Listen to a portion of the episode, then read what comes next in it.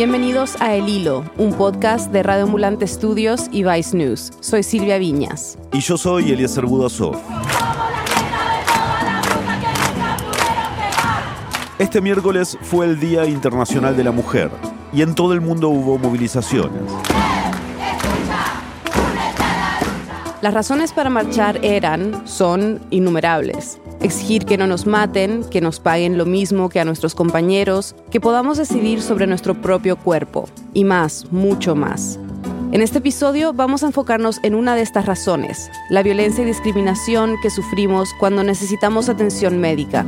Y para eso queríamos escuchar de ustedes, nuestras oyentes. Hola gente del hilo. Esta es una historia un poco difícil de contar porque la verdad ni siquiera sé dónde está el principio. Y lo que han tenido que enfrentar para obtener cuidados médicos que consideren realmente a las mujeres y recibir diagnósticos precisos, que pueden llegar a convertirse en un asunto de vida o muerte. En pocas palabras, ella me decía que me tocaba aguantarme el dolor porque mi función en la vida era ser madre. Dice, para mí las venas son como las mujeres, hay que pegarles para que salgan. No pude decir nada, me moría de miedo. También me han hecho gaslighting cuando me quejo de mi dolor menstrual. Desconocen muchas ocasiones las enfermedades que las mujeres tenemos en el útero y solo las asocia con que el ciclo menstrual es hormonal y por eso nos ponemos histéricas, por eso nos ponemos enojadas y los dolores son de mentiras, son una locura. La mujer de triaje que me atendió fue muy cruel y me dijo, ah, ya, vuelve cuando sangres en abundancia. Y no quiso atenderme. Tiemblo porque yo elegí este hospital, porque yo dejé sí a mi cirugía, porque yo pago mi seguro de gastos médicos y porque yo soy la que habito en este cuerpo. Hoy, la indolencia histórica hacia los problemas de salud de las mujeres y las múltiples formas de violencia que ejerce la medicina sobre ellas. Es 10 de marzo de 2023.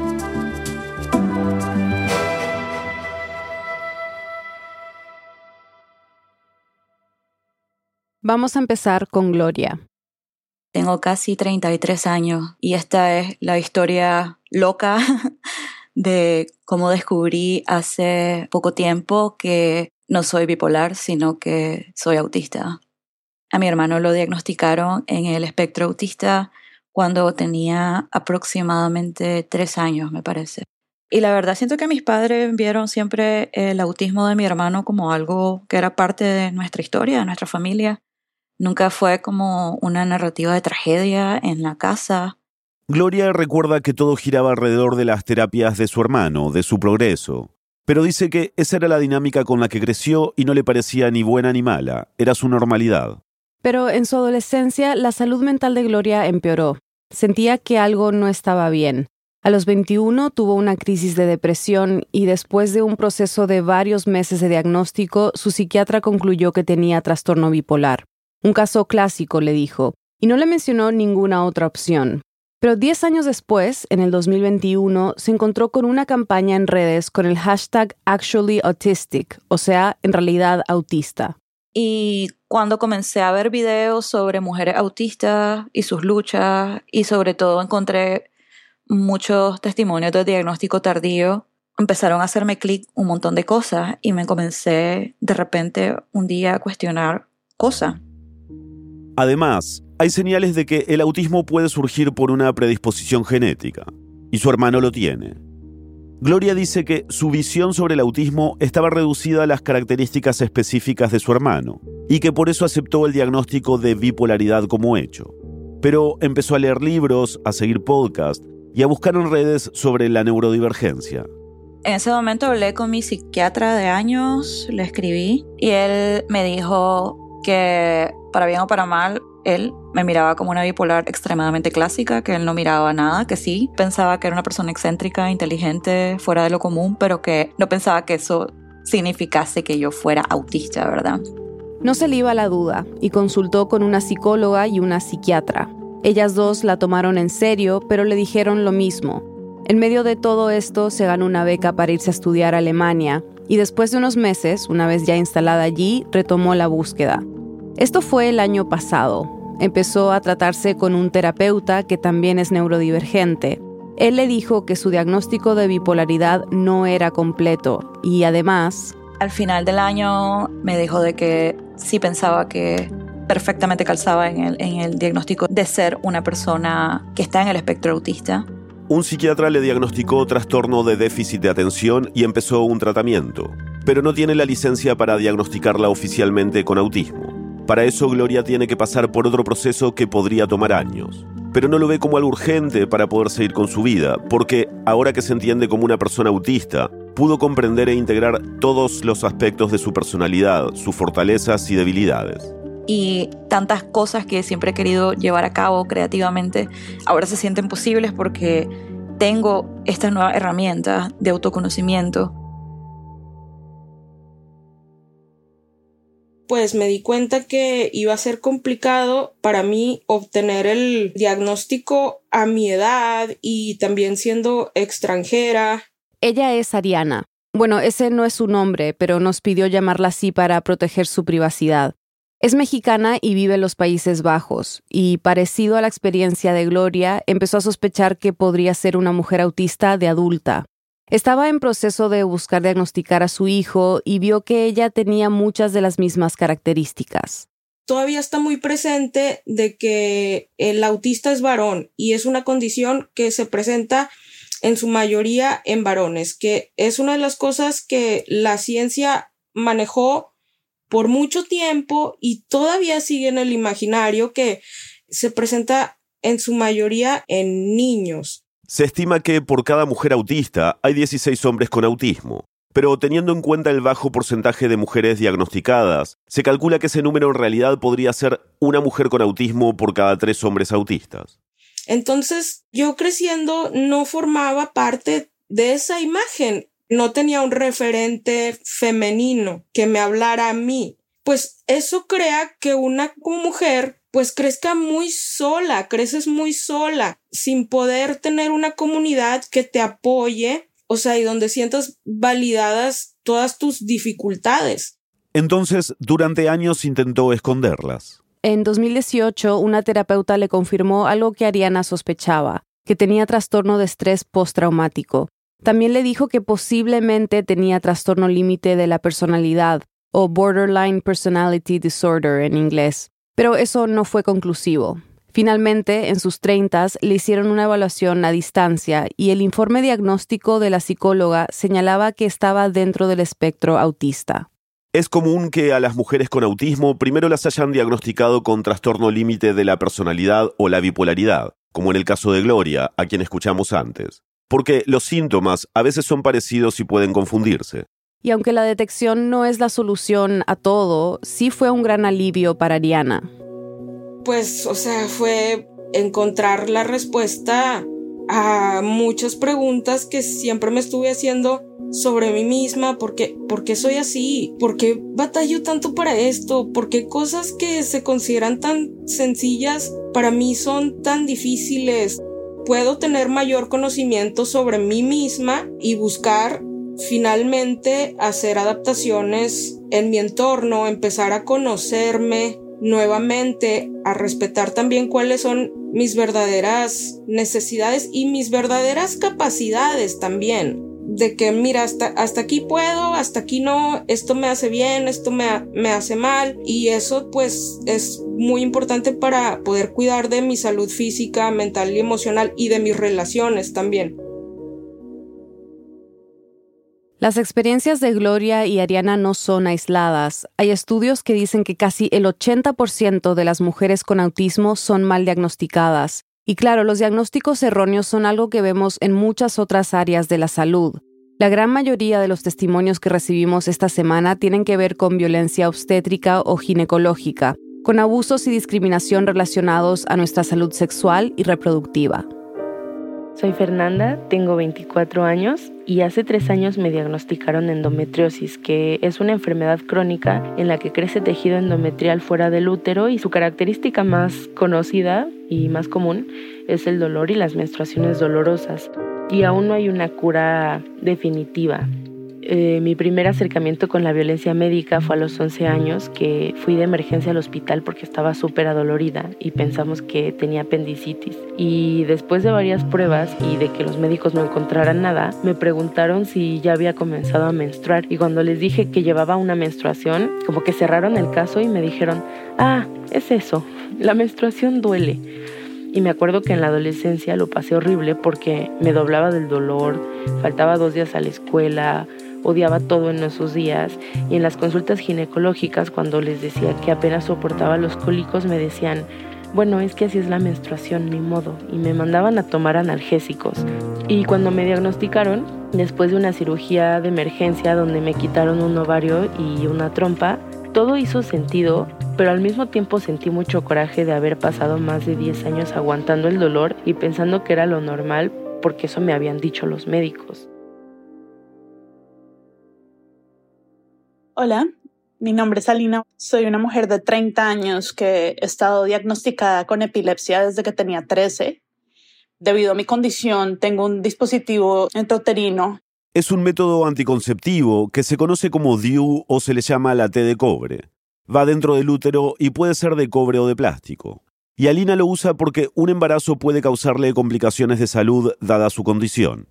Estoy en el tercero que he tenido de ellos, eh, ya que es bastante riesgoso tener un embarazo en mi estado y tengo muy claro que no quiero tener hijos por el riesgo que representa no solo en el embarazo, sino en el cuidado de los niños si puedo tener una convulsión en cualquier momento. Desde pequeña lo he aceptado y no me siento incompleta sin ellos.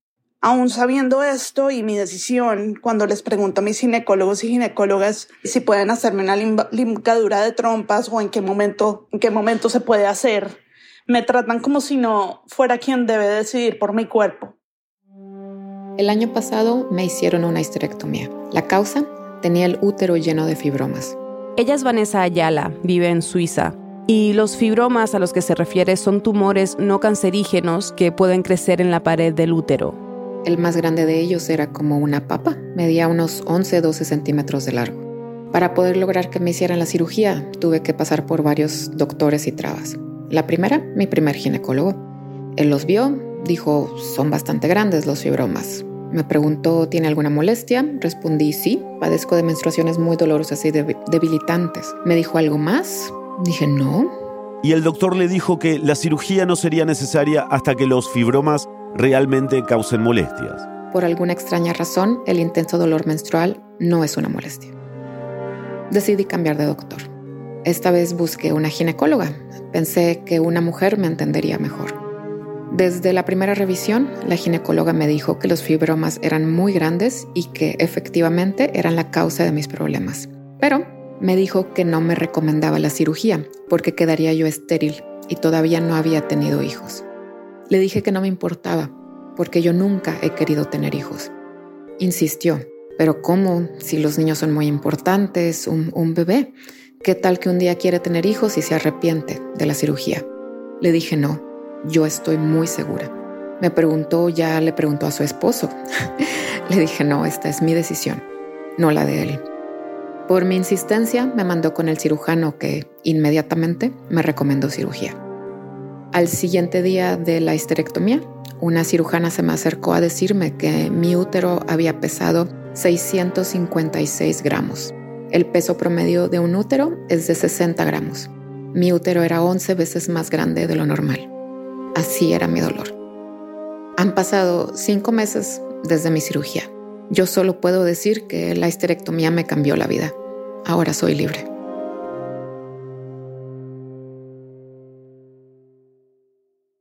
Hola, soy Carolina Raime de Cusco, Perú. Sufrí violencia médica y en específico obstétrica hace cinco años. Carolina quedó embarazada en enero de 2018 y un día le empezaron a bajar unas gotas de sangre. Asustada, fue a un hospital de emergencia en Lima. Ahí una mujer que trabajaba en el área de triaje le dijo que volviera cuando estuviera sangrando en abundancia.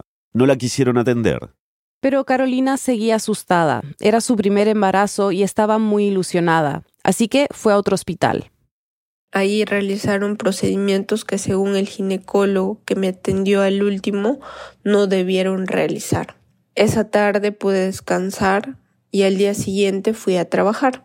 Y al promediar las 10 de la mañana sentí un sangrado abundante, como si hubiesen abierto un caño.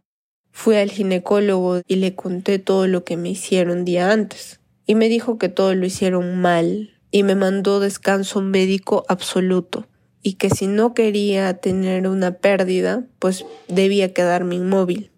Así hice durante cuatro días, pero al día cuatro mi cuerpo no aguantó y tuve un aborto espontáneo.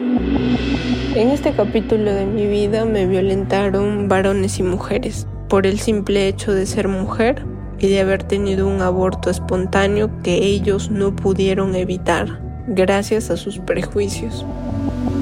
Carolina dice que se pregunta qué hubiera pasado si cuando notó esas pocas gotas de sangre al principio, esa mujer en la sala de emergencias la hubiera dejado pasar para que se atendiera con un especialista.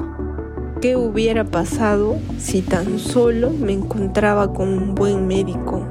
Quizá el aborto se hubiese dado, porque simplemente así tenía que pasar, pero no hubiera tenido el trauma que me ha costado superar. Estuve con depresión crónica por mucho tiempo y llevé terapia psicológica un año.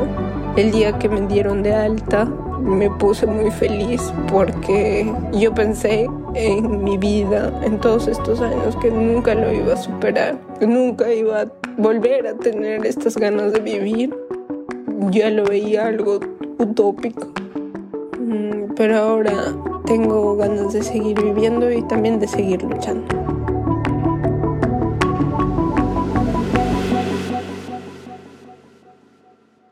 Ya volvemos. Queremos compartir con ustedes una noticia que nos llena de felicidad. La semana pasada, los premios Ondas Globales del podcast, quizás el galardón más importante de la industria en español, reconoció a Radio Ambulante Estudios con el premio a la trayectoria en la industria y consolidación del podcast en español. Esto tras más de una década de contar historias en audio para narrar América Latina.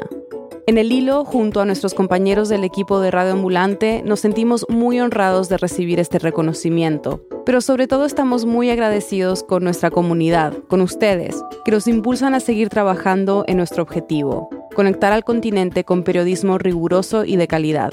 Gracias y seguimos. Estamos de vuelta en el hilo. Carmen, en el primer segmento del episodio escuchamos la experiencia de algunas mujeres que han enfrentado violencia y discriminación al buscar cuidados médicos. Y tú llevas años estudiando este tema, ¿no? Pero, ¿qué te impulsó a enfocarte en esto? Especialmente me impulsó que muchas mujeres venían a consulta habiendo dado muchas vueltas por el sistema sanitario, sea porque tenían dolor o porque tenían cansancio, y se había atribuido cualquier problema que expresaran como si fuera un problema de eh, salud mental psiquiátrico. Ella es Carme Valls Lovet, una médica española y autora del libro Mujeres Invisibles para la Medicina, entre otros. Es endocrinóloga y se ha dedicado a la medicina con perspectiva de género por más de 40 años. Eso me impulsó a decir, pues no lo estamos haciendo bien. Carme empezó a notar esto a principios de los años 90. Han pasado un poco más de 30 años desde ese momento y todo indica que esta situación aún no ha mejorado. Es verdad que cada vez hay más profesionales sanitarias, tanto mujeres como hombres, que tienen en cuenta las diferencias y que tienen en cuenta la posibilidad de que tenga algún problema de salud que no hubiera sido resuelto. Pero eso es mm, todavía escaso y todavía hay una tendencia a tratar con psicofármacos en primera consulta si la demandante es una mujer y en cambio a un hombre es más probable que le envíen a hacer analíticas o hacer algún tipo de exploración. El hecho de que un doctor o doctora no se tome el tiempo de explorar a una paciente es, según Carme, considerado violencia. Porque si tú no atiendes bien a aquella persona, también estás haciendo una violencia. Si no diagnosticas bien, también. Pero si encima no levantas, no la miras, no la tocas y no la escuchas, pues perpetúas esta violencia. Y no siempre se trata de hacer exámenes complejos para evaluar una paciente. Se trata de que si, por ejemplo, una mujer llega a una consulta con un dolor de espalda, se le haga una simple radiografía. Vayamos por orden y estudiemos el dolor de espalda, pero no lo despreciemos. Mira, tengo algunas experiencias muy negativas, dolores de espalda que han evolucionado mal y en dos meses se ha visto que había una metástasis de un cáncer, ¿no? Entonces no puedes despreciarlo. Ahora con una radiografía simple lo hubiéramos visto. Son pocos los países que tienen estudios para dimensionar qué tan prevalente es la discriminación médica hacia las mujeres. De hecho, Carme ha querido hacer uno en España, pero dice que todavía no ha conseguido financiamiento para poder lograrlo. Pero me guío, por tanto, por lo que han hecho las nórdicas, ¿no? Hay un estudio que se hizo en los países nórdicos que analiza, en concreto, la violencia que las mujeres pueden haber recibido en consulta. El estudio está basado en un cuestionario de unos 80 puntos. Allí les preguntan a las pacientes cosas como si fueron tratadas injustamente o si las hicieron sentir con poca autonomía. 75% dijo haber sufrido maltrato emocional y el 96% maltrato físico. Estas cifras son de maltrato en consultas a través de todo el sistema médico. Pero como mencionamos en el segmento anterior, la mayoría de los testimonios que nos mandaron nuestras oyentes tenían que ver con la violencia obstétrica. Hoy en día es un tema del que se habla más abiertamente, y de hecho hay varios movimientos a nivel mundial para intentar parar estas prácticas. Pero Carmen cree que no solo se le debería prestar atención a esta especialidad.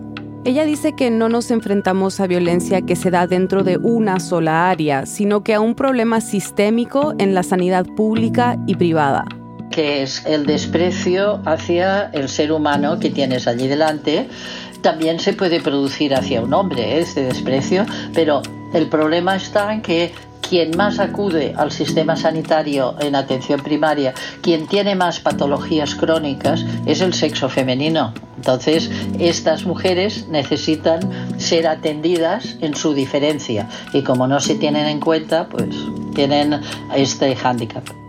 Creo que la obstétrica forma parte de un conjunto de violencias que se ejercen en el acto médico. ¿Hay algún caso que te haya marcado que creas que muestra bien este tipo de violencia que sufrimos las mujeres cuando vamos al médico? A mí un caso que me marcó incluso el que hiciera una especialidad nueva no era sobre una mujer, era sobre una niña cuando acabé la, carrera eh, quería hacer pediatría y entonces estaba en una clínica pediátrica y una niña estaba ingresada porque tenía dificultades, acababa de nacer y tenía dificultades en la defecación. Entonces, cuando pasamos consulta, yo le decía, esta niña tiene algo, doctor, porque esta cara que él tiene, yo la he visto durante los estudios de la carrera, yo ya había acabado. Y me dijo, no, esta niña es fea es fea y, basta, es una niña fea. Pero Carmen no se conformó con esta respuesta. Fue a la biblioteca y pasó dos días buscando las fotos que había visto cuando era estudiante. Y encontró una respuesta. Su conclusión en ese momento fue que la niña había nacido sin la tiroides. En el momento se empezaban a hacer una prueba que se llamaba gammagrafía, que es para saber si el tiroides está o no está, y encontramos que no había tiroides. ¿eh? Había nacido con una genesia congénita que puede pasar, entonces en aquel momento tuve que presentarlo en sesión clínica, yo recuerdo los sudores, pues tenía 23 años, y entonces uh, la presenté, el catedrático me dio la razón, el jefe de hospital se enfadó mucho conmigo, pero la niña pudo ser tratada. Entonces me di cuenta de cómo una percepción puede errar un diagnóstico. Y a partir de aquí, este es el caso que a mí personalmente me, me cambió la vida. Y una falta de diagnóstico o de atención no solo puede pasar al nacer o cuando tienes dolor físico. También pasa en áreas como la psiquiatría, como escuchamos en el segmento anterior. En Inglaterra, por ejemplo, hubo un caso de una chica de 20 años que perdió el habla. Lo primero que hizo su doctor fue recetarle antidepresivos. Poco después sus síntomas se agravaron y terminó internada en un psiquiátrico. Después de semanas allí, fue que los doctores se dieron cuenta que tenía una encefalitis. Una condición autoinmune grave, pero que no tenían nada que ver con un diagnóstico mental. El problema es que al faltar tiempo en la consulta es más fácil dar ansiolíticos y antidepresivos rápido porque es el tiempo de hacer una receta que diagnosticar exactamente estoy en una depresión profunda o es tristeza. O sea, lo primero que creo que falta es diagnosticar que no siempre que se está triste se tiene una depresión, que tenemos todo el derecho de estar tristes que tenemos el derecho de estar indignadas, porque vivir en una sociedad androcéntrica nos crea muchos problemas y la indignación es buena. No quiere decir que seas una persona irritable, ni quiere decir que tengas una esquizofrenia. Bueno, yo soy madre de una hija adolescente y justo salió hace poco un estudio de Estados Unidos que dice que una en tres chicas ha considerado el suicidio. Y a mí me llamó la atención que en tu libro tú hablas específicamente de la salud mental de las adolescentes. ¿Por qué incluiste eso? ¿Y nos puedes contar un poquito más sobre la discriminación que enfrentan ellas? Bueno, en concreto mm, hablé de dos cosas. Una de la repercusión que puede tener la opinión sobre su físico, que esto hace mucho daño, dado que una de las maneras de humillar a las mujeres es siempre ah, haciendo mención a su apariencia. Algo que puede ser muy dañino porque podrían desarrollar bulimia, anorexia u ortorexia, un desorden alimenticio que es básicamente la obsesión por comer correctamente. Y no es muy difícil que pase esto. Las redes sociales están llenas de pseudo nutricionistas que promueven productos para adelgazar y dietas extremas. El otro punto que toca Carmen en su libro y que concierne a las adolescentes es la primera menstruación.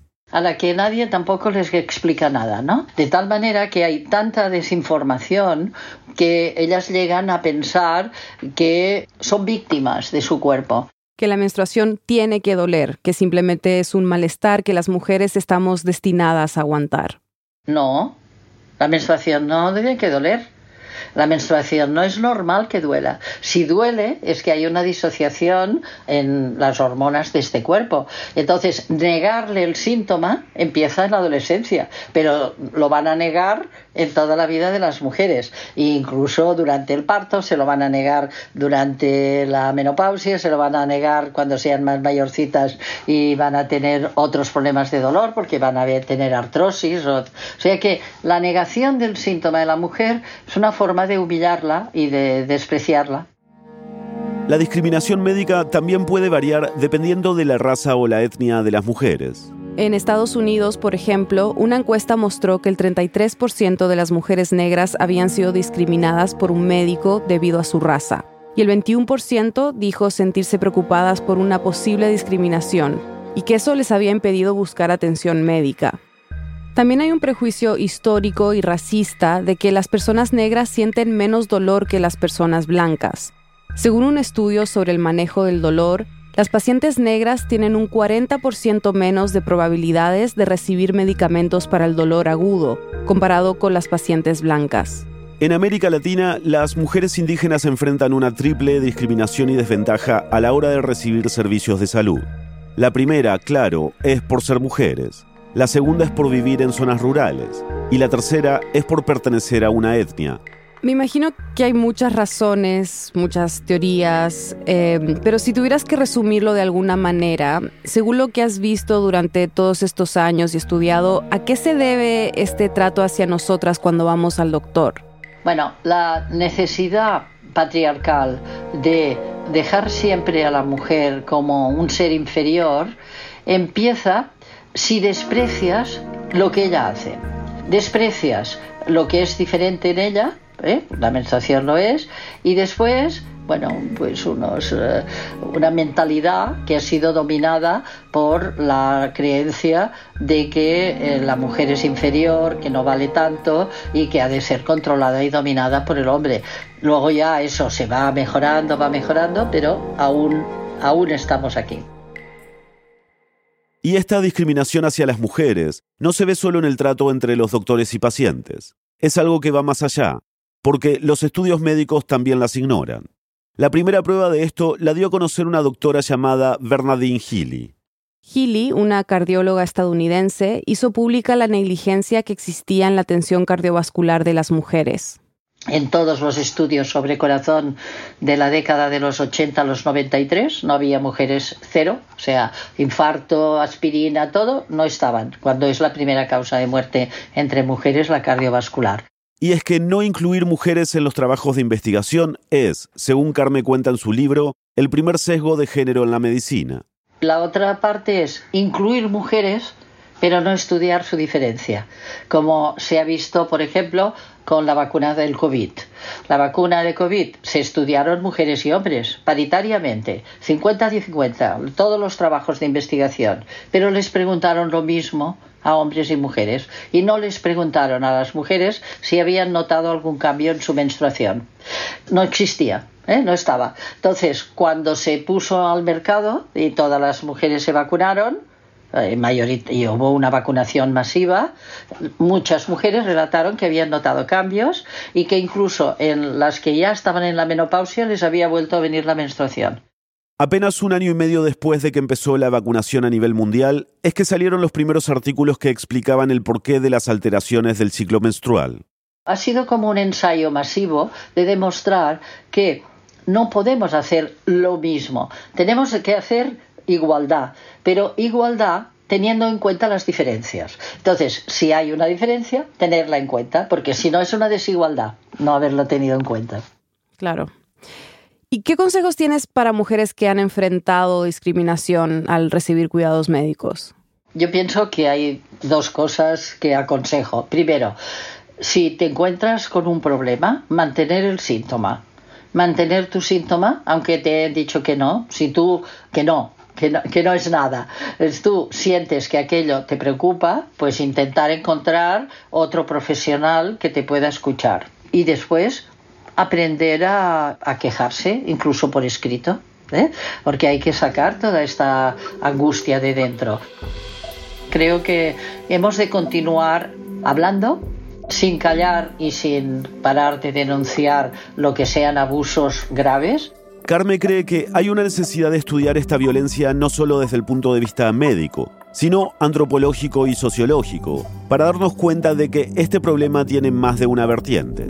También considera necesario que la ciencia deseche prejuicios previos y se haga un estudio más profundo de la discriminación y la salud mental y así veremos que a lo mejor muchos problemas de salud mental en realidad son problemas de biografía personal, de historia, de condiciones de trabajo, de muchas otras causas que no son que las mujeres tienen más ansiedad y depresión que los hombres, sino que viven mucho más discriminadas desde que han nacido. Y entonces eso sí que genera un problema de angustia y de sensación de culpa que además no tienen.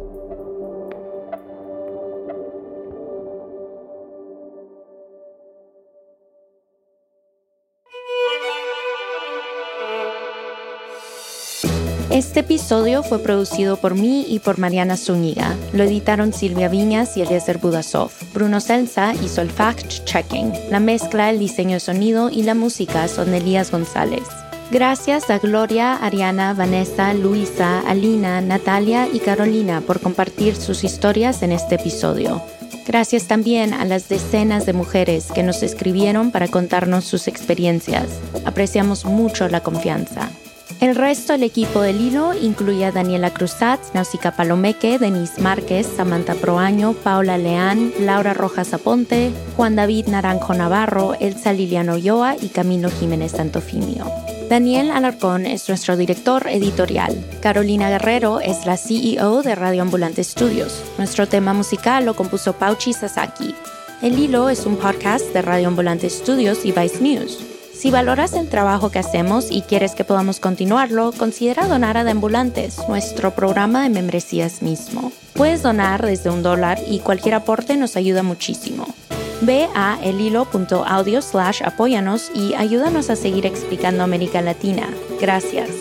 Síguenos en redes sociales como El Hilo Podcast. Estamos en Twitter, Facebook e Instagram. Además, tenemos un boletín Suscríbete en enhilo.audio slash boletín y recíbelo cada viernes. Yo soy Inés Renique. Gracias por escuchar.